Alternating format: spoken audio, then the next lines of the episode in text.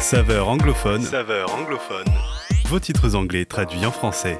Hello à tous et bienvenue dans Saveur anglophone. Je vous présente aujourd'hui le titre Invisible de Leland, un groupe américain formé depuis 2004. Une véritable proclamation de foi envers un Dieu invisible mais pas absent.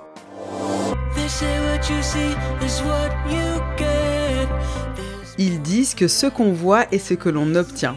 Il y a davantage que ce qui est visible à l'œil nu. Ils ne croient pas ce qu'ils ne comprennent pas. J'ai touché tes mains et ton côté. Leland ouvre ce titre en évoquant l'histoire de l'apôtre Thomas dans la Bible. Après la mort de Jésus, les disciples lui racontent que Jésus leur est apparu et qu'il est vraiment ressuscité. Absent à ce moment-là, Thomas explique qu'il ne le croira que lorsqu'il aura mis son doigt dans ses mains percées et sa main dans son côté. Qu'à cela ne tienne, Jésus se présente à lui la semaine suivante et lui permet de voir de ses propres yeux son corps et ses plaies suite à sa crucifixion. Mais Jésus dira à la suite de cet épisode, je cite, Heureux ceux qui n'ont pas vu et qui ont cru. Ceux qui n'ont pas vu, c'est nous. Et oui, de nos jours, nous n'avons pas la possibilité d'être aussi exigeants que Thomas. Nous ne voyons pas le Christ ressuscité, mais la suite du titre nous apprend à le rencontrer différemment. Assez proche pour murmurer à mon oreille et pour entendre mes cris, au lever du soleil comme au milieu de la nuit. Dieu nous permet de faire l'expérience de sa présence à tout moment. Dans l'épreuve comme dans la joie, Dieu nous rejoint et nous parle à travers sa parole et dans la prière.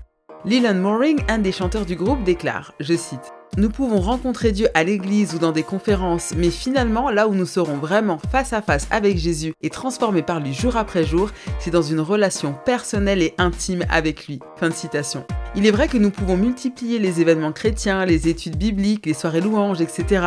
Rien de mal à ça, me direz-vous. Mais cela peut parfois nous faire croire que nous connaissons Dieu alors que nous ne l'avons pas découvert personnellement. Or, c'est dans l'intime que Dieu veut se manifester et nous montrer qu'il n'est pas invisible mais bien présent avec nous.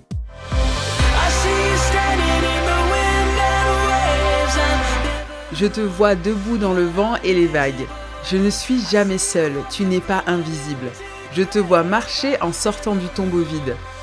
Le refrain nous expose deux événements du ministère de Jésus, lorsqu'il a marché sur les eaux et plus important encore, sa résurrection. Si les mentions de Jésus, c'est parce qu'en lui, Dieu devient visible. Il s'est montré à ses disciples et à ses contemporains.